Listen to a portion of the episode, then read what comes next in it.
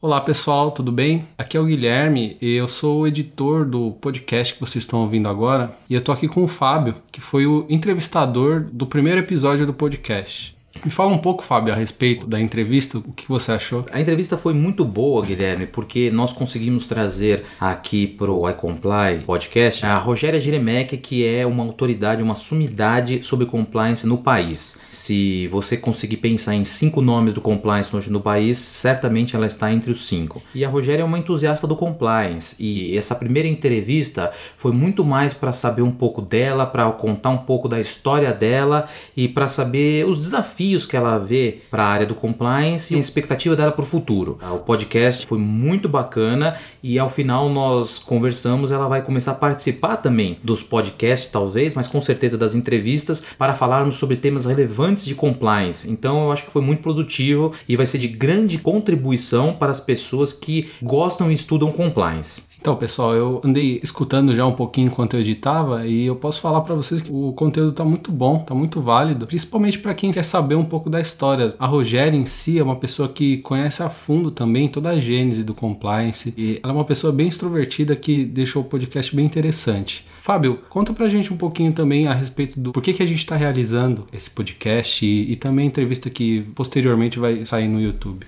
Bom, a ideia que nós estamos para fazer o podcast, as entrevistas, é para difundir conteúdo sobre compliance. Compliance é algo que está na moda, mas muitos profissionais, e a Rogéria é uma delas, já trabalhavam, estudavam o compliance muito antes da Lei 12.846 de 2013, chamada Lei da Empresa Limpa ou Lei Anticorrupção, que foi o que tornou a palavra compliance conhecida no Brasil fora dos bancos. Nos bancos já havia uma política anterior é, uma demanda, na verdade, anterior sobre o compliance dentro deles, mas nas empresas isso aconteceu depois dessa lei. Então, o fato de nós tratarmos, é, percebermos, na verdade, uma demanda crescente no mercado por conhecimentos relacionados ao compliance, fez com que nós montássemos o canal e pensássemos no formato tanto do YouTube quanto do podcast. Ou seja, nosso interesse é levar conhecimento para as pessoas que estão buscando ele e conhecimento abalizado de pessoas que trabalham na área, de pessoas que têm conhecimento profundo sobre a história do compliance e sobre fatos relacionados ao compliance no dia a dia. Só para finalizar, a gente está trabalhando no formato, então qualquer erro que vocês identificarem a respeito da formatação dele, ou se vocês quiserem alguma mudança, vocês podem comunicar a gente pelo e-mail que é o contato@icomply.com.br. Isso mesmo, Fábio. Por hoje é só, vamos pro podcast. Abraço. Abraço.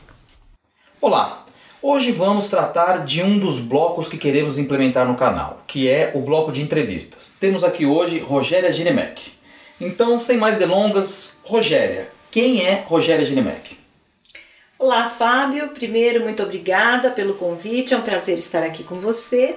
E eu tenho a dizer que eu sou advogada, formada há 30 anos, sou mestre em Direito pela PUC de São Paulo e sou Chief Compliance Officer de uma grande empresa aqui é, do Brasil e também que tem uma representatividade global.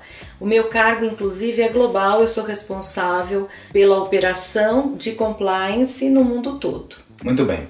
Qual foi a primeira vez que você ouviu falar em compliance na sua vida? Hum, eu ouvi há muitos anos, quando eu ainda trabalhava para o Banespa, e era um compliance apenas de instituições financeiras. Na época se falava de Basileia 1, Basileia 2, depois veio a Sarbanes-Oxley, a SOX, né, que uhum. até hoje está aí super em vigor para todas as empresas abertas que têm ações em bolsa. E naquela época a compliance era uma coisa muito de instituição financeira, muito para evitar quebra dos bancos. Era bem direcionado mesmo. Foi a primeira vez que eu ouvi. Isso acho que era 99, 2000, por aí. Legal. É, qual foi seu primeiro emprego na área de compliance, seu primeiro grande desafio quando você já era compliance officer? Em 2009, eu era responsável pelo jurídico, pela área de riscos é, da Serasa Experian. E naquela época resolveu-se implementar o programa de compliance por que estava surgindo a UK Bribery Act e a sede principal da Experian é em Dublin, na Irlanda. Aí procurou-se quem cuidaria de compliance aqui na América Latina e eu acabei sendo a eleita, embora eu não quisesse fazer isso. Por que você não queria fazer isso? Eu não queria porque eu já tinha muita coisa. Uhum. Eu tinha todo o preventivo, tudo que não fosse litigioso, tudo que não fosse litigation, né, que não fosse contencioso, melhor uhum. dizendo, era comigo. Então eu tinha marcas e patentes, eu tinha todos os contratos operacionais, não operacionais, é, tinha societário, tinha cadastro positivo, tinha um, certificação digital, tudo comigo. E ainda risco, que era risk management, então tinha uma super responsabilidade. E aí veio compliance. Eu falei, gente, eu não tenho mais braço para fazer. Não, mas é você porque tem muito que ver com o risco, tá muito alinhado. Tem a ver com risco. É. Então, aí vai você mesmo, tá bom. Aí comecei a fazer e me apaixonei completamente me apaixonei e falei, não, é realmente isso que eu quero fazer da minha vida. Isso foi 2009. Hum. E começando a trabalhar com isso, eu fui tomando uma tal paixão pela história, pela coisa que fui me aprofundando, comecei a estudar. E em 2011 veio então o primeiro grande desafio que foi montar a área de compliance na Serasa Experian. Então eu montei a área estabelecendo quais seriam as células. Então tinha uma célula Latam, que era a célula que fazia as investigações, que fazia as políticas, tinha uma outra que cuidava de compliance revenue, então era para ver a rigidez das, das receitas, e a outra que cuidava de compliance do EID mesmo, que era a certificação digital. E olha que interessante, né? Isso antes dos escândalos que levaram à promulgação da lei anticorrupção brasileira, né? Ah, bem antes, né? Então, Porque... por, que, por que a empresa se preocupou com isso? Você acha que o fato dela ser internacional, como você Sim, falou? Sim, porque em 2010, UK, né? Exatamente. exato, veio a lei uh, eh, UK Bribery Act, que é muito pesada, muito séria. Em 1977 já é, saiu a, o FCPA, que é a lei americana. Uhum. Embora ela seja de 77, na verdade as primeiras grandes decisões são de 2000, 2000 e pouco. Pós-Enron, então, né? É, exatamente. Do... É, a Enron, que eu falo que estava enrolada e aí acabou gerando toda aí a, uma sistemática, vamos dizer assim, que foi positiva no sentido de dar luz a uma realidade que nós precisávamos conhecer porque precisávamos tratar. E ela estava escondida. Né? Não é que não existia. Sempre existiu. Sim, exatamente. exatamente. A gente só não falava e não discutia. Aí a UK Bribery Act chegando, que foi em 2010, ela trouxe essa realidade para as empresas que tinham qualquer relacionamento com o Reino Unido, que era exatamente o caso da empresa onde eu uh, trabalhava à época que me deu a oportunidade de começar então em 2009 a trabalhar com esse tema. Aí eu era responsável pela América Latina. Na Colômbia, por exemplo, a lei colombiana é bem mais nova do que a lei brasileira. Ela é acho que de 2011, se não me engano. Então também lá eu já comecei a trabalhar com isso. E foi muito interessante porque assim que saiu a lei colombiana, foi possível ver o maior afluxo de investidores na Colômbia. Porque o investidor sério, o investidor Fica estrangeiro, ele quer ah. pôr o dinheiro dele onde ele saiba que não vai ter problema de corrupção. Não que não vai ter problema, mas pelo menos há um risco mitigado, né? Alguma né? segurança, né? Ah. De que é, ele tem um pouco mais é, tranquilidade para investir no o seu dinheiro que ele tem mecanismos para evitar a corrupção, que ele tem tratamento para se a corrupção e defesa caso defesa, alguma coisa aconteça, né? exatamente. É e, e, na verdade que existe o tratamento, né? Que existe um sistema mesmo.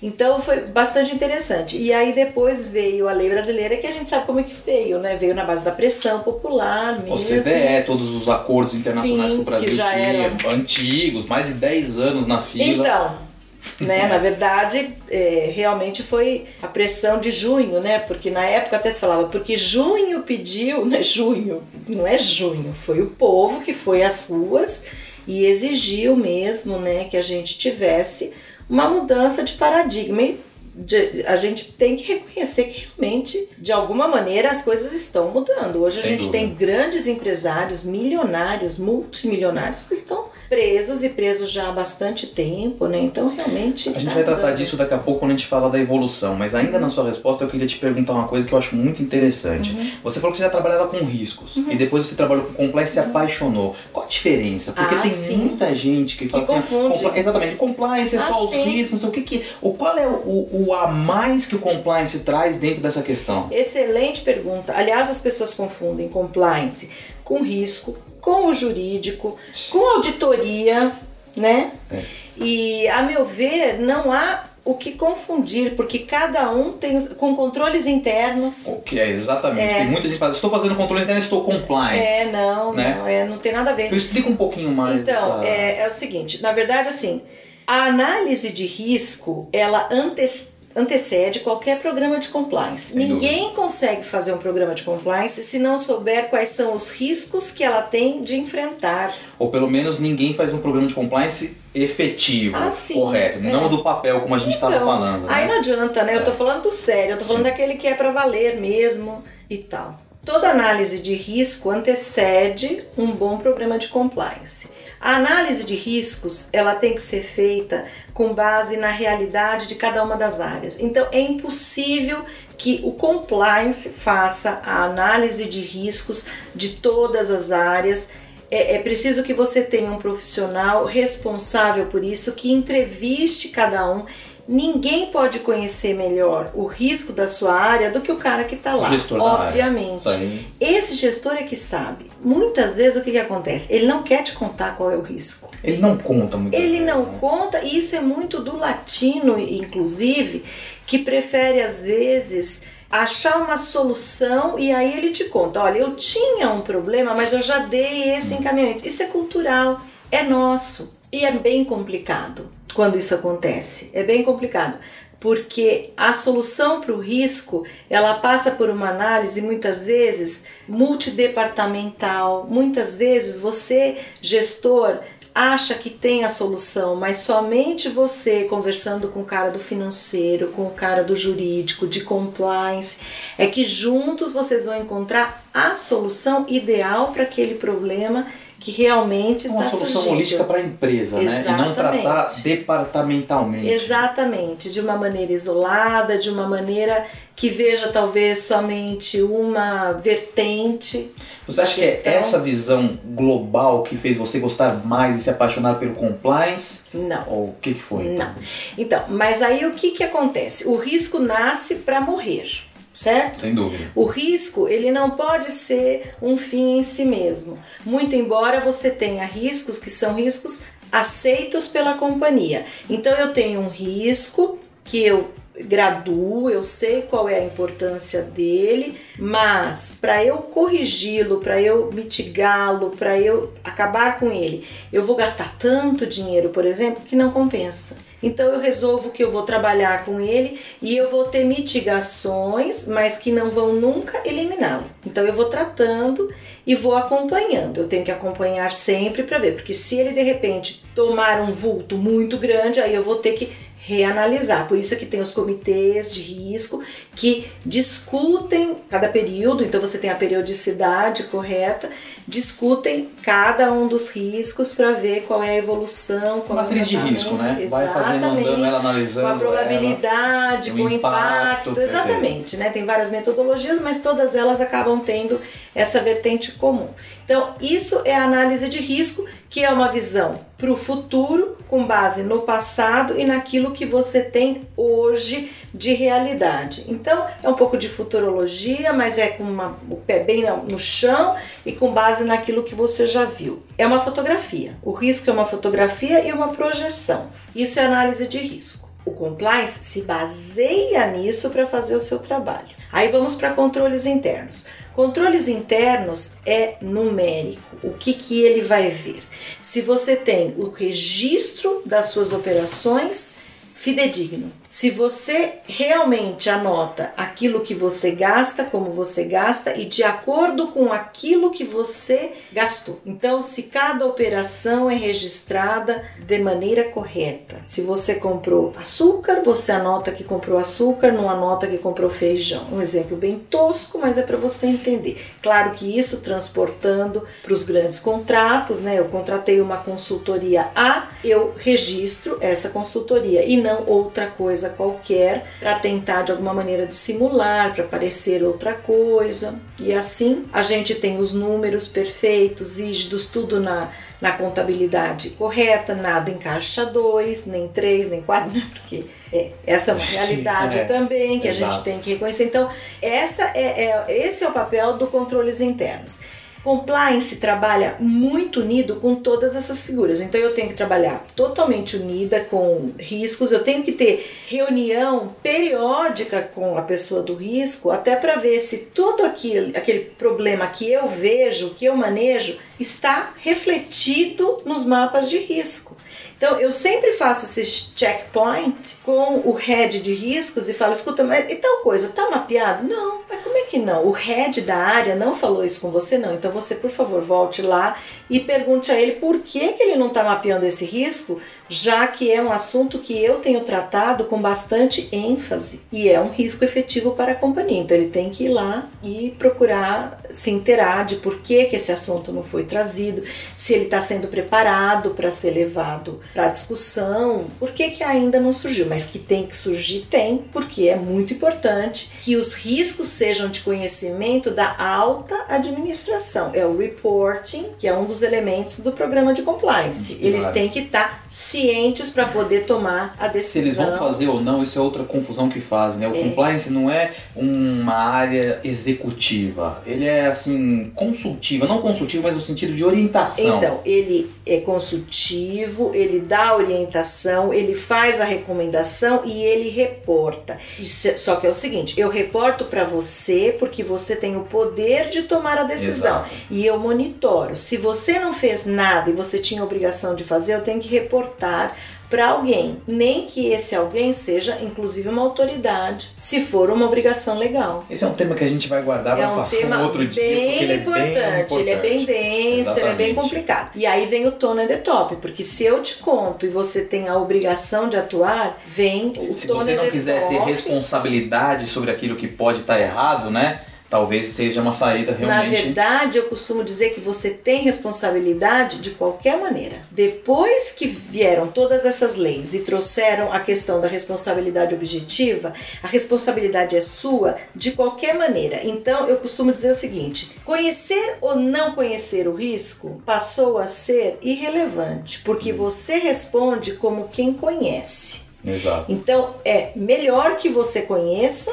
para que você possa tratar é que você está falando da empresa, mas eu estou falando do lado pessoal, até a responsabilidade pessoal do compliance officer. Se você. Ah, eu estava falando do dirigente. Eu entendi, não, do dirigente, é, do exatamente. Dirigente. Do, mas o compliance officer, ele tendo conhecimento, se ele não faz nada, se ele não reporta a uma autoridade. O compliance officer, eu entendo que ele. E, e na verdade não é que eu entendo, é, a, é o que eu tenho visto de tendência, é a responsabilidade, inclusive criminal. É, os Estados Unidos está é, bem na frente disso. Do compliance. E, e, os Estados Unidos ele acaba lançando moda, né? É, e pega, né? coisas. Né? Não, ele é o que faz mesmo a tendência, né? É. E é o que tem trazido isso à colação. Então, voltando, a gente tem essas, essas questões com o responsável por risco, com o responsável por controles internos, também tem que haver uma interação muito grande, porque, por exemplo, vem para análise de compliance um pedido de um patrocínio, um pedido de uma doação, e aí compliance analisa com base em todos os elementos que são trazidos. Aí você analisa o valor, você analisa o beneficiário, você analisa a motivação, com base naqueles elementos você diz sim ou não. Aí vai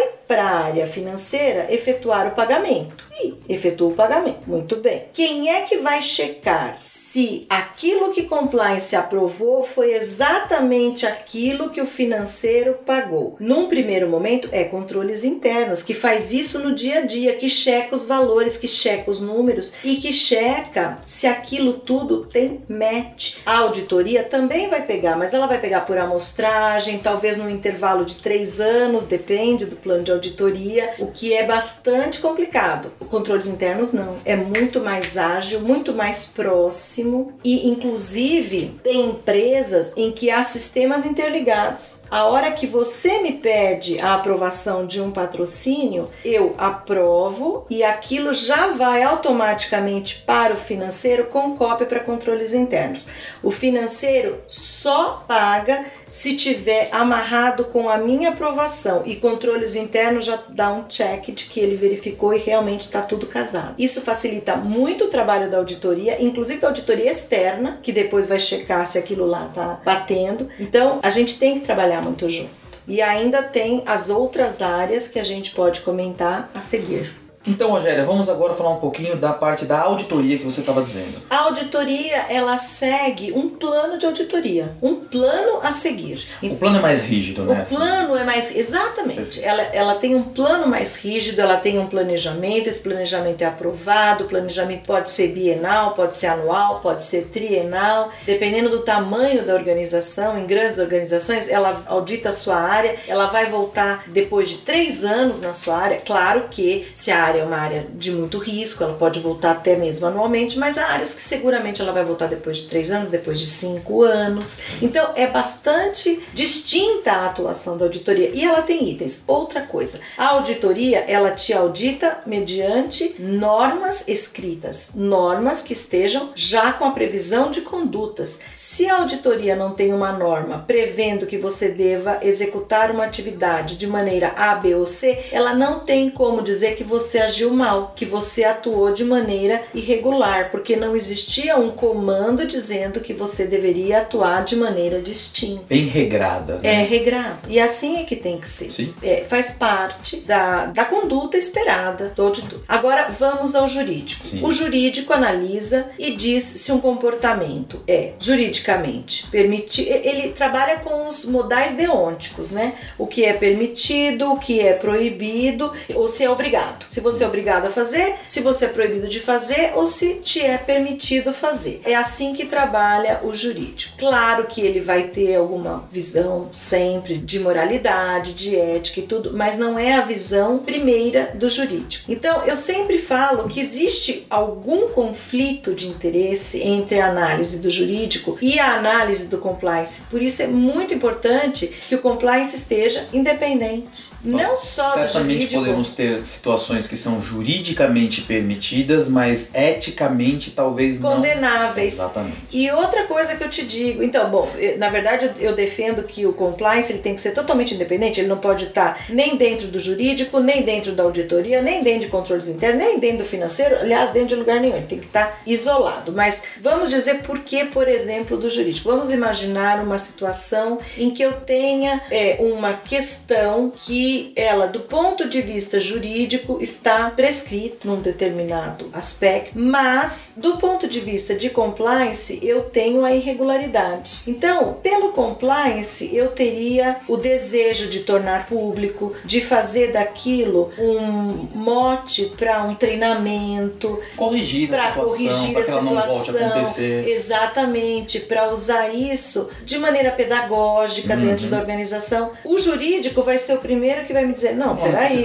não vamos dar publicidade a algo que já não está mais passível de uma punição, porque a gente vai trazer luz para algo que já passou, né? O direito se incumbiu pela própria prescrição, que é um instituto do direito, de pôr uma pá de cal em cima, então não vamos mexer com isso. E aí eu, do ponto de vista de compliance, digo, não, mas a questão foi muito grave, então ainda que eu não tenha uma responsabilização penal ou jurídica, eu gostaria de trabalhar isso não, então é melhor a gente fazer de uma maneira diferente, vamos estudar aqui em conjunto, vamos criar uma história diferente, vamos fazer um teatro, vamos trazer um personagem, mas não vamos trabalhar o caso concreto, que seria o que eu gostaria de fazer, por exemplo, porque isso pode trazer uma situação que não seria juridicamente desfavorável, mas que poderia trazer um desconforto para a empresa, sendo que juridicamente aquela situação já estaria sedimentada. Nessa situação, se o compliance estivesse abaixo do jurídico, seria abafada essa não, voz de. Não teria nem como conversar nesse diálogo, ah, então vamos fazer de uma outra maneira. Quando você está independente, você tem esse diálogo, você consegue negociar, você consegue resolver a situação de uma outra maneira. Pode até ser que a sua opinião não prevaleça, mas pelo Sim. menos você tem então, a você opção. Discute. Exatamente. E não precisa prevalecer. Eu não acho que o compliance deva sempre prevalecer. Aliás, ninguém tem que ter uma opinião que prevaleça sempre. Mas é importante que você tenha o direito de expor. Você não, não necessariamente está sempre certo. Aliás, nenhum de nós está sempre certo. E... Mas é importante que você tenha o direito de expor, o direito de ser ouvido, que as outras pessoas também possam te convencer e serem convencidas se elas estiverem equivocadas. E a sua posição, eu concordo com ela, obviamente, e ela hoje está no decreto, né? Então é. nós temos a lei 12.846, que é a lei chamada anticorrupção, uhum. a lei da empresa limpa, tem lá o seu artigo 7 que vai trazer o rol do que a empresa tem que ter para vai ser levado em conta no dosimetria da pena. O inciso 8 vai falar que se você tiver um compliance efetivo dentro da empresa, ele vai ser levado em consideração. Uhum. E tem lá o decreto que regulamenta esse inciso 8 que ele vai falar um dos temas 16 incisos que tem lá no artigo 42 do decreto, ele vai falar da independência funcional uhum. do compliance officer. Exatamente. Ou seja, isso é um reconhecimento estatal da importância dessa independência. Uhum. Eu tenho sentido na prática muitas empresas que têm restrições a dar essa independência. Muitas empresas. Sem porque dúvida. você vai criar problemas à visão das pessoas que devem, que eles não querem ouvir. Às vezes a pessoa não quer ouvir esse Exatamente tipo de colocação. Isso. Exatamente isso. E é isso que eu falo, que ouvir ou não ouvir é irrelevante, porque de toda maneira aquela pessoa responderá como quem conhece e conhece profundamente. Às vezes eu acho que as pessoas que estão no poder decisório não têm essa consciência. É isso que falta. É a comunicação para esse tipo de público, que é o que tem o poder efetivo nas mãos, de que eles responderão em última análise de uma maneira muito pesada. Ou seja, não é só quebrar a empresa, nós estamos falando de uma responsabilidade pessoal, pessoal. da privação da liberdade ambulatorial. Cana. Sim, é exatamente isso. E não só isso, porque inclusive a gente pode não apenas falar desta questão, que eu acho que é a questão principal, né, que, que se trata, que é a liberdade mesmo, é você poder ir para casa e dormir na sua cama todas as noites e ter o direito de conviver com as pessoas, ter a sua vida normal, a sua família, mas também a questão de que se der uma má gestão ali, você responde com seus bens pessoais, dependendo do que for. A lei das SAs é muito rigorosa nessas coisas e, e mesmo nas outras leis a gente tem desconstituição da pessoa jurídica, tem um monte de questões que podem ser invocadas num caso de corrupção, num caso em que haja efetivamente má fé, dolo, que venha a ser caracterizado que a pessoa agiu em desacordo com os interesses daquela sociedade, né? Que essa pessoa então vai responder com os bens pessoais. A gente tem visto hoje na mídia está se falando de uma multa, está se falando de uma fiança que a pessoa agora não consegue pagar a fiança e se não conseguir pagar a fiança então volta para cadeia. Quer dizer, a gente está falando de uma coisa do dia a dia, de né? Pessoas que são tidas como milionárias, que né? estavam na Forbes um... até pouco tempo dia, atrás. Exatamente. Então a gente está falando de coisa muito séria. E agora falando do compliance mesmo, Finalmente, né? Vamos o compliance é holístico. O compliance vê tudo isso de uma maneira super abrangente. Para o compliance, a meu ver, né, não tem limitação. Ele olha tanto dos aspectos de auditoria, porque olha todas as normas, ele olha a questão contábil, embora claro, não com a profundidade que olha uma auditoria contábil, não com a profundidade que vai olhar controles internos, mas ele também se preocupa com essa questão se os books and records estão corretos, por óbvio, porque é uma questão muito relevante, inclusive para as normas todas que a gente trabalha, né? Uhum. Ele olha a questão de todos os riscos, se os riscos estão sendo analisados, vê os aspectos jurídicos, embora não seja o único aspecto que a gente vê, mas a gente olha também esse aspecto. A gente olha tudo isso de uma maneira global, de uma maneira holística e todos os elementos que formam o programa de compliance. Às vezes eu vejo uma visão absolutamente reducionista do compliance como se fosse apenas anticorrupção. Anticorrupção é, É a moda. parte. É a bola da vez também. É a né? bola da vez, mas o compliance começa muito antes. Então eu tenho que ver desde a origem. Então eu tenho que ver desde a contratação, desde a pré-contratação, como foi feito tudo, como eu contrato as pessoas, como eu seleciono as pessoas que vão trabalhar na minha empresa, como eu trato essas pessoas. Então eu tenho todo o relacionamento trabalhista, eu tenho compliance trabalhista, compliance tributário, como é que eu lido com o fisco. Tem mil e uma coisas. Compliance tem uma gama imensa de atividades. Então, na verdade, essa questão holística do compliance e você podendo atuar de forma para realmente ajudar a empresa, acho que é o que te fez se apaixonar. O que me fez me apaixonar pelo compliance é a possibilidade de mudar o mundo. Rogéria, então você está falando que você acha que o compliance vai mudar o mundo. Eu já ouvi algumas pessoas falarem isso, e toda vez que alguém falar isso, fala assim, "Ah, É. dá um mundo. É sério, você tá falando sério, você não acha que é de verdade isso? É. O que, que você tem para falar para as pessoas que pensam isso? Que eu acho que é de verdade. Aliás, eu não acho. Eu tenho certeza absoluta. Por quê? Eu tenho certeza absoluta. Eu até sempre brinco que o Brasil tem duas saídas. Uma é o compliance, a outra é o aeroporto de Guarulhos, que te leva para outro país onde o compliance existe e é levado a sério. Porque é a única oportunidade que a gente tem de ter um país justo, onde você tenha regras iguais para todos, onde você não tenha mais que ver tanta gente morrendo em fila de hospital, enquanto alguns estão se completando com dinheiro público, estão viajando para Paris, comprando joias para esposa, com dinheiro que era para ser usado para fazer alguma coisa pela população. Afinal de contas, a gente paga uma fortuna de impostos e a gente não vê o retorno desse dinheiro, a contraprestação. Há países em que a carga tributária é até maior do que a que a gente tem aqui. Dinamarca, 40%. Pois é, só que até eu me lembro que eu estava na faculdade e um professor, até era o Amauri Mascaro Nascimento, foi dar uma aula e ele contou um caso em que, não sei se era na Suécia, ou Finlândia, onde que era, que um trabalhador machucou o pé e o médico prescreveu para ele um carro automático, porque ele não podia caminhar, então ele tinha um carro automático, porque ele machucou a perna esquerda, então a perna ficava lá imóvel e ele dirigia só com a direita. A classe inteira caiu na gargalhada. E veja, eu me formei em 87. Você imagina isso no dia de hoje? É para se atirar no chão de rir, né? Então é um país em que você pode receber uma prescrição de um carro e aí você paga 40% por cento com gosto. E eu não tô nem falando de prescrição de carro, eu tô falando de você precisar de um medicamento e ter um medicamento, porque hoje a gente tá falando de hospitais públicos que não tem o mínimo, não tem é, luva, não tem sutura. Mas só para esclarecer, Rogério, quando a gente fala que o compliance vai salvar o mundo e você coloca desses termos, alguém pode pensar assim, mas peraí, o compliance para o setor público, para o setor privado, como é que o compliance operacionalizaria essa mudança no país, por exemplo? Bom, primeiro que é uma mudança de cultura, né? É você entender que aquilo que é o público significa que todo mundo tem que se beneficiar. É muito engraçado você ouvir alguém falando que quer ser político porque quer ser rico. É, é um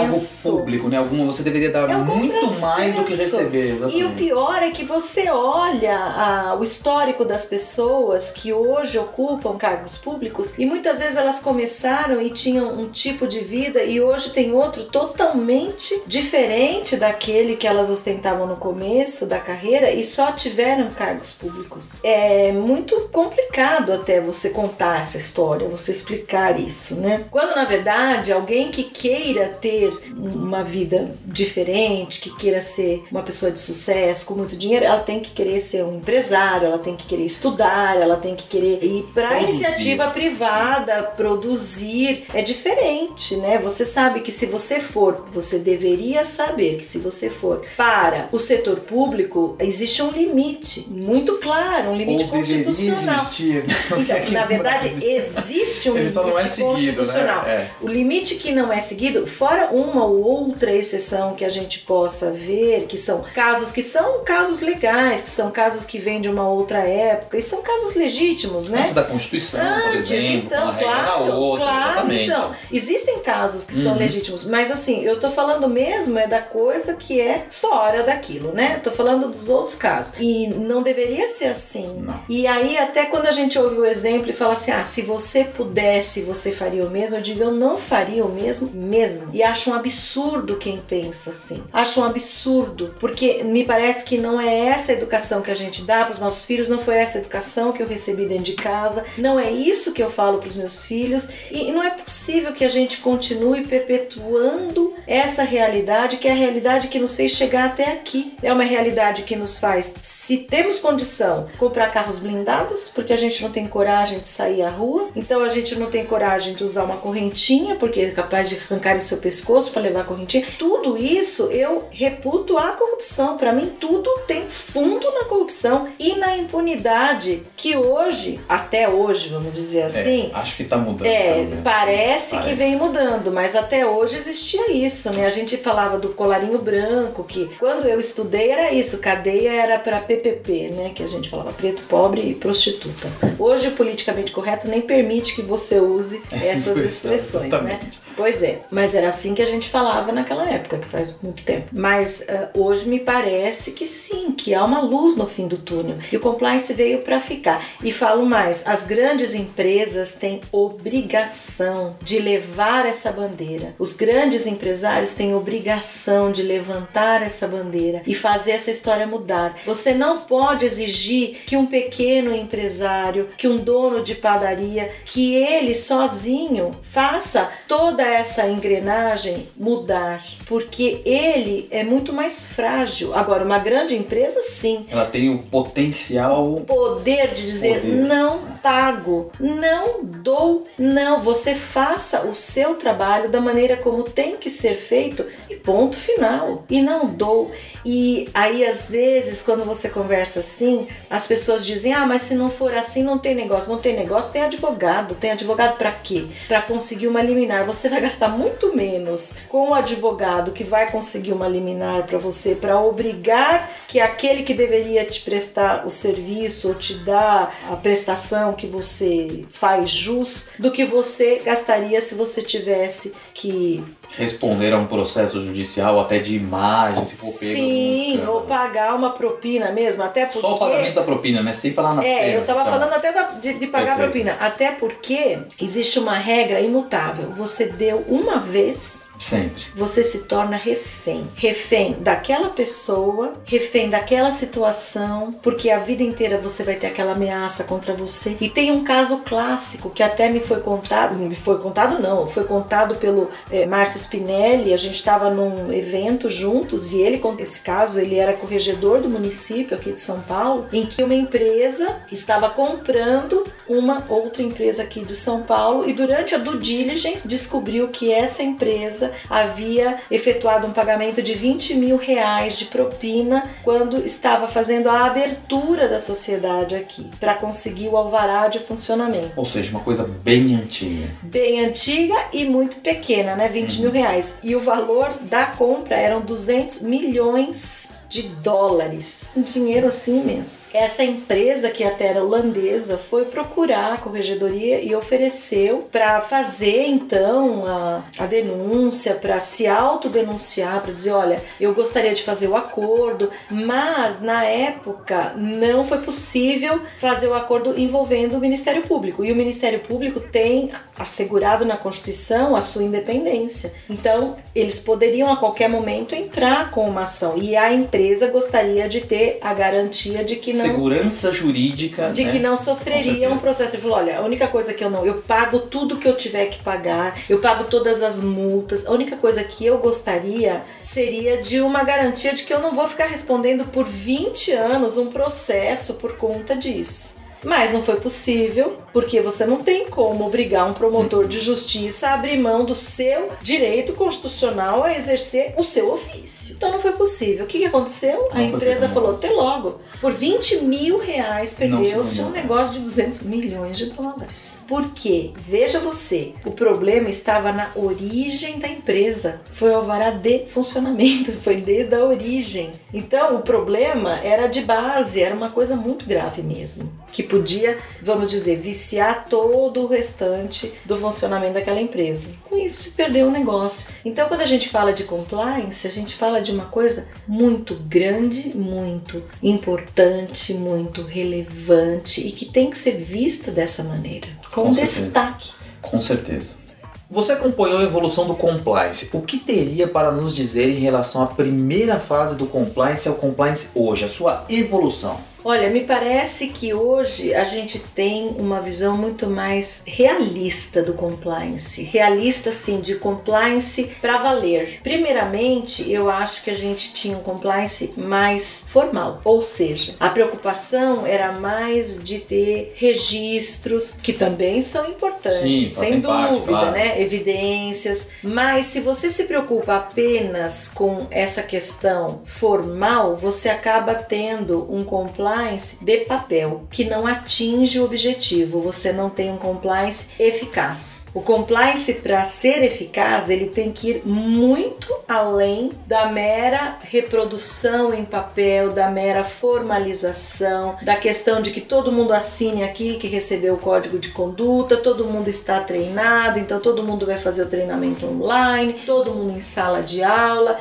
Não, você tem que ter uma coisa realmente de cultura, de desenvolvimento, das pessoas saberem o que é o compliance, sentirem o que é compliance. Nisso eu acho que a questão de, de criar ah, os programas de embaixadores, você empoderar as pessoas, as pessoas que são embaixadores de compliance, que são as pessoas os que estão dentro das suas próprias uhum. áreas com a função de compliance, ajuda muito, porque a pessoa ela se empodera, ela, ela é um bracinho de compliance dentro da sua própria área, então ela fica com aquele, aquele até aquela obrigação de eu tenho que conhecer melhor as normas, eu preciso conhecer mais o código de conduta. Se alguém vem falar comigo, eu quero entender, eu quero auxiliar, eu quero poder dizer que tipo de denúncia ela deve ou não fazer no, no canal de denúncias da companhia. Isso eu acho que ajuda muito a que a gente tenha um compliance mais eficaz. Então hoje eu acho que a gente tem uma realidade que favorece. Também o fato de estar tá muito na mídia também está fazendo que compliance vire um assunto da mesa de jantar. É. E antigamente não era nem mesmo conhecido, né? Isso começou, eu acho, no mensalão, em que todo mundo falava, no caso do Banco Rural, que era um problema de compliance. Todo mundo, mas o que é compliance? O que é compliance? Que o problema que aconteceu lá foi um problema de compliance e ninguém nem sabia o que era. Então me parece que realmente a gente hoje tem uma evolução nesse sentido que está mais presente na vida das pessoas, é uma coisa mais real, mais do dia a dia, mais preocupada com a realidade da companhia, a realidade do que acontece mesmo, do que somente de, a questão formal. de um papel, de uma formalidade, de cumprir uma tabela, por assim dizer.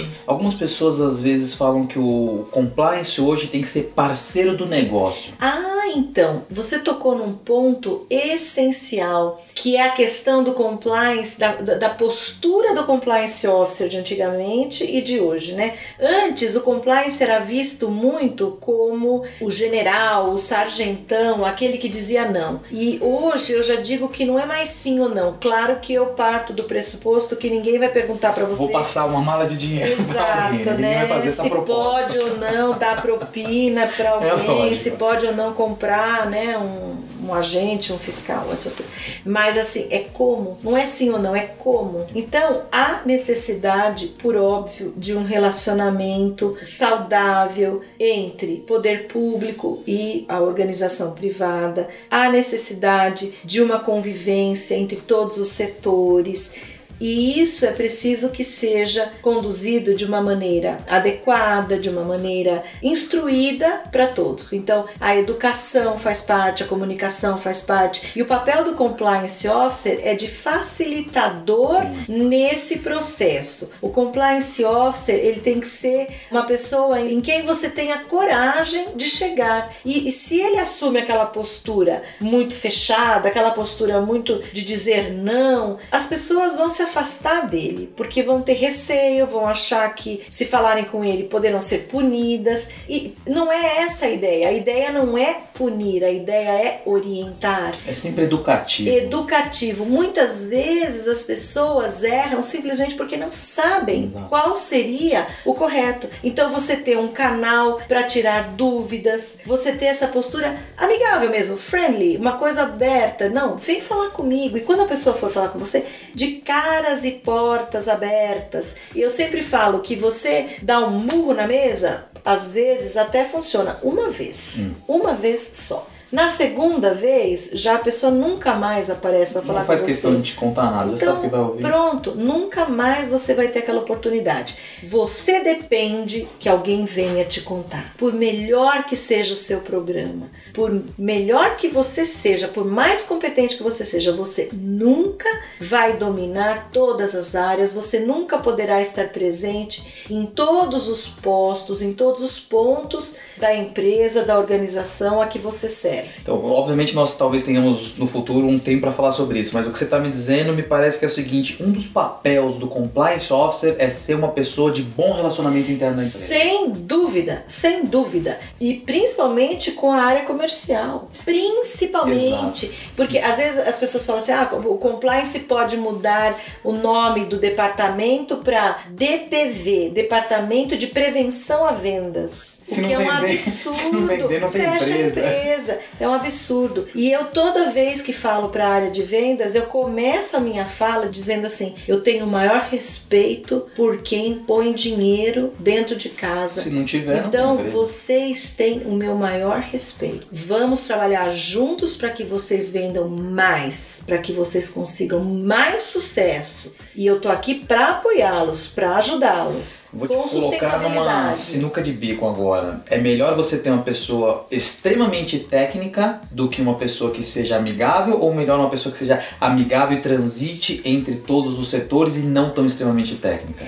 Então, eu vou falar que eu acho que o melhor é juntar as duas pontas, por óbvio, né? Mas se eu tivesse que escolher, eu acho que eu preferia a segunda opção, porque eu acho que se essa pessoa for amigável e inteligente, ela contrata fora que aquilo que ela precisa. Exato. Então ela contrata. O primeiro talvez nunca chegue a saber qual é o problema que tem ele, porque ele não se relaciona com as não, pessoas. Ele não vai saber, porque as pessoas não chegarão a ele. É o que eu tô te falando. Muitas vezes eu escuto as pessoas falando: ah, a gente que é de compliance tem que almoçar entre nós, tem que sair entre nós, porque ninguém nunca nos vai convidar. Isso é terrível. Então, e eu quando fui eh, fazer entrevista para o meu emprego atual, eu falei para a presidente da organização exatamente isso. Eu falei: olha, eu te mostro a minha agenda, eu tenho almoço para daqui um ano agendado, porque eu tenho muito bom relacionamento com as pessoas de várias áreas. E isso eu acho que é um diferencial do profissional hoje dessa área. Você tem que transitar com todos os públicos, você tem que saber se comunicar. Eu tenho que saber me comunicar com o diretor e eu tenho que saber me comunicar com a faxineira, com todos, de maneira que todos me entendam, me compreendam e tenham coragem de vir falar comigo. Eu tenho que saber que, por exemplo, o salário do pessoal da faxina está atrasado. E isso eu só vou saber se elas puderem falar francamente ao meu lado, porque isso é muito importante, isso é muito impactante. Eu não consigo entrar todos os dias na sala de todos os diretores elas entram hum. todos os dias. E tem um monte de documento em cima da mesa, por mais que você diga, não, mesa limpa, não pode ter, ele é obrigado a sair, nem que seja para ir ao toalete, ele é obrigado a sair porque ele está numa reunião e o documento está lá. E ela vai entrar. E se ela entrar com raiva? E se ela entrar e pegar um documento daquele e sair com um documento daquele? Então, o treinamento tem que ser feito para todos os públicos. E é preciso que as pessoas compreendam qual é o seu papel, qual é a importância da sua atividade dentro da organização. E a linguagem até direcionada a cada público Sim, alvo, sem né? dúvida. Você a linguagem muda o completamente. treinamento não é, é um para alta direção, É é, outro, outro, para é vendas, outro. é outro para o Não só o treinamento falado, mas também o material que você distribui. Então, você tem o código de ética e a gente agora acabou de preparar um código de ética em quadrinhos. E aí, um, um diretor de comunicação da companhia, inclusive, sugeriu que ao invés da gente dar o gibi, que seria, Uhum. ele falou: Eu acho que até o gibi pode ser pesado. Até o gibi pode ser pesado. Então, vamos, vamos fazer folders e vamos dar um por mês. Então, você tem durante cinco meses a continuidade daquilo. Você vai dar uma folhinha para a pessoa e ela vai ler uma folhinha. Aí você divide por temas. Eu acho que isso é interessante porque você mantém vivo Também a questão o do compliance. Não só de uma dúvida. vez só entrega tudo. Sem eu sou super dúvida. a favor dessa gradação da informação. Sim, sim, Que legal. Sem dúvida. Muito importante também. Você preside um instituto que um grupo de pessoas que falam sobre compliance e participa de outros. Eu queria que você falasse um pouco sobre como é que é essa experiência de ser presidente e o que, que você acha dessas pessoas que se agrupam para falar de temas de compliance. Olha, Fábio, eu vou falar para você que foi uma surpresa muito agradável, né? Quando eu fui convidada pelo presidente do IASP, o Zé Horácio, em 2013, para iniciar a comissão permanente de estudos de compliance do Instituto dos Advogados de São Paulo, eu fiquei surpresa ao ver o tanto de interessados que havia no tema. E agora, em 2017, nós temos mais de 400 membros, então é a maior do Brasil, sem dúvida alguma, e sempre eu recebo solicitações de pessoas com interesse em fazer parte. Nós temos religiosamente reuniões, você é membro também, já fez várias apresentações lá pra gente. Nós temos reuniões todos os meses,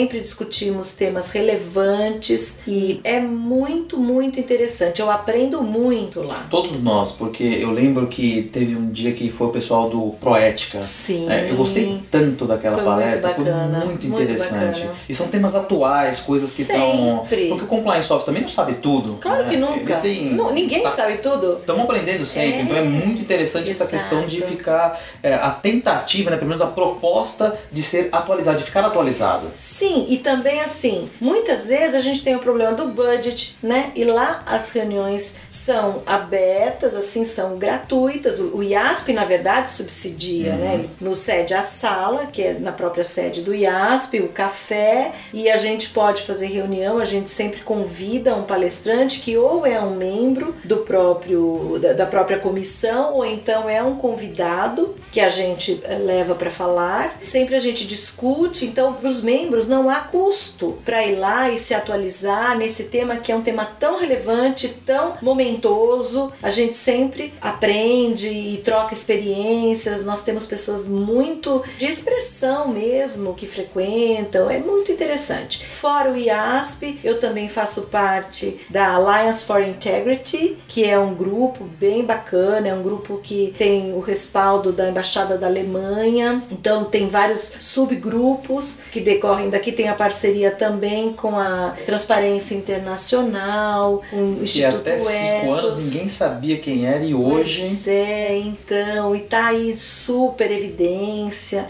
Então, são grupos bastante importantes. Eu tenho uns três grupos no WhatsApp em que a gente está sempre falando, sempre trocando ideias o tempo todo sobre canal de denúncia, sobre fornecedores, sobre provedores, sobre due diligence. Então é muito dinâmico mesmo. E eu acho assim que está em constante evolução. A tendência é que aumente cada vez mais. Tem muitos grupos. Também o grupo da Isabel Franco, tem um outro grupo que é de profissionais de compliance. São muitos grupos assim. Que demonstra também o crescimento da área, né? Sim. Os profissionais da área também. Sim, a gente acaba se encontrando, né? No, no fim tem sempre aquelas figurinhas carimbadas que você encontra em todos os lugares, mas você vê que há muitas pessoas que eram de outras áreas e que agora estão migrando, estão se interessando, porque compliance é muito interessante é. mesmo. Onde você acha que o compliance está hoje no Brasil? Porque assim, a gente que estuda compliance, a gente tem muito paradigma dos Estados Unidos, que é. a gente já falou hoje, eles ditam tendências mesmo, uhum. mas assim, o que você acha do compliance hoje no Brasil? Olha, eu acho que a gente está bem atrás dos Estados Unidos, sem dúvida alguma, né? Eu tô falando assim, no Brasil como um todo. Brasil porque, um todo. obviamente, em São que... Paulo nós estamos bem avançados em algumas empresas, mas mesmo aqui nós temos empresas que ainda nem sabem do que, que a gente está falando, né? Mas se a gente pegar o Brasil como um todo, se a gente for para o Nordeste, por exemplo, tem empresas que nunca nem ouviram falar, né? Não, não sabem mesmo o que, que é compliance. Então, eu acho que assim, numa média geral, a gente está bem atrás dos Estados Unidos, mas, por exemplo, em alguns países da Europa, também, numa comparação, nós estamos à frente. Você acha que a nossa lei anticorrupção, chamada lei da empresa limpa, deu um. Eu acho que sim. E acho que a nossa lei é uma lei boa. Eu também acho. É uma lei muito boa, é uma lei que se preocupou com muitos aspectos, ela é bem completa ela tem defeito? Tem, como todas as leis, né? E depende também da vertente, depende daquilo que você queira buscar nela. Mas eu acho que ela avançou muito. Só de ter trazido o programa de compliance com todo o seu detalhamento, depois veio o decreto, depois vieram as próprias portarias. Então eu falo assim: se você quer fazer um programa de compliance e você não sabe por onde começar, pega a portaria. A legislação, né? A legislação é, existente a legislação ela já é própria, um bom indicativo. Um bom indicativo e pega a portaria e vai fazendo checklist, né? A 909, a 910. Acho ótimo. Qual que você acha que é um dos maiores desafios do compliance hoje? Aí pode ser global. O que, que você acha que o compliance hoje, ó, isso aqui a gente ainda precisa amadurecer, a gente precisa vencer essa barreira. O que, que você acha que o compliance tem de desafio? Olha, eu vou falar para você que eu sempre falo que qualquer programa de compliance tem como seu principal ponto o tona de top. Então eu falo que o compliance só vai funcionar em qualquer lugar, em qualquer ambiente, se você tiver o número um daquela organização falando sem brincadeira, sem risadinha, sem contradições, que é para valer, que é para valer, entende? Que ele só quer negócios limpos. Que se ele tiver que fazer qualquer coisa escusa para ganhar um bid, então ele prefere perder aquele. E ele prefere participar de outro, mas de maneira limpa. E tem que ser a sério. Ele não pode dar risada nessa hora. Tem que ser uma coisa muito firme tem que ser um recado único para todos o tempo todo. Não pode ter meias palavras, não pode ter aquele recado do tipo vai lá e resolve, me traz o resultado e eu não quero, quero saber, saber, como. É. Porque se ele fizer isso uma vez, ele joga por terra tudo. E depois ele não pode reclamar se ele vier a ser roubado, se a empresa dele vier a sofrer um desfalque, porque ele deu a chave ele mesmo abriu a porta, porque ele deixou claro que era assim que ele esperava que as coisas fossem feitas. Ele não pode imaginar que a pessoa vá ser desonesta em benefício da companhia e não para ela mesma. E não em benefício dela mesma. A partir do momento que você escancarou a porteira, a porteira está escancarada. E aí não tem mais barreira para romper. E foi você que deu essa ideia. É o ton e de top, é o elemento número um de qualquer programa de compliance e da ideia de compliance em si. É a mesma coisa em casa. Se você quer que os seus filhos tenham uma conduta honrada, você tem que dar o exemplo de uma conduta honrada. Se você fala para o seu filho que ele não pode mentir para você, ele não pode pegar você mentindo para o seu chefe que você não vai trabalhar porque putz, você tá com muita dor de cabeça e na verdade você quer ver o, o jogo do Nadal com Federer porque você é apaixonado por tênis e justo naquele dia é a gran finale. E aqueles dois você não sabe se vão se encontrar outra vez. E você não pode assistir à noite, deixar gravando. Você tem que ver online, real time, ao vivo. Para saber em primeira pra mão saber. quem ganhou. Você não pode olhar ali no celular quem ganhou. Você tem que ver ponto a ponto, aquele joguinho rápido que dura 5 horas e 48 minutos, né? É. Então, se, se o seu filho tá vendo isso e depois você fala, pô filho, você mentiu pro papai que você ia pra escola e você foi jogar bola com seus amigos. Seu filho viu você mentindo pro seu chefe, você que é um adulto adulto que traz dinheiro para casa, que põe comida na mesa, ele tá vendo você mentir e ele é uma criança. Você quer o quê? Guardadas as devidas proporções, é a mesma coisa. O presidente de uma empresa, o diretor de uma área, o supervisor que tem dois subordinados abaixo dele, ele passa a conduta, ele passa a imagem, ele tem que dar o exemplo. Eu falo isso o tempo todo. Se você é líder, de uma função, se você é líder de pessoas, do que você seja, de um processo, você tem que dar o exemplo. A obrigação é sua. Não pode ter meio certo, não pode ter cinza. É branco ou é preto. Do contrário, não vai dar certo. Não vai dar. Não existe meio termo, não existe mais ou menos. Esse é o grande desafio do compliance. Aí todo mundo fala, ah, mas é impossível você ser correto o tempo todo. Então tá, então escolhe outra coisa para fazer. Então você não se meta nessa área. Quem não tem competência não se estabelece. E é engraçado que, como você mesmo disse, né? É um dos primeiros pilares de qualquer programa. É o primeiro, primeiro pilar. pilar. E a própria, o decreto que regulamenta a lei, no seu artigo 42, inciso 1. Pronto. O comprometimento da alta direção. Inclusive, inclusive, por que que nesse caso todo da Petrobras, né, as primeiras coisas que falaram, não adianta vir com um programa de compliance porque vai ser tido como ineficaz, porque tinha envolvimento da alta direção, tinha diretor metido no meio, acabou. Você tem um diretor enroscado ali, você não tem programa. Não, não me venha com papel. Você tem um programa, inclusive eu não conheço, mas dizem que era muito bom formalmente falando. Pra baixo, talvez, né? Formalmente falando. Certeza. Mas você tem envolvimento da alta direção. Acabou. Você não tem programa. Você não tem programa.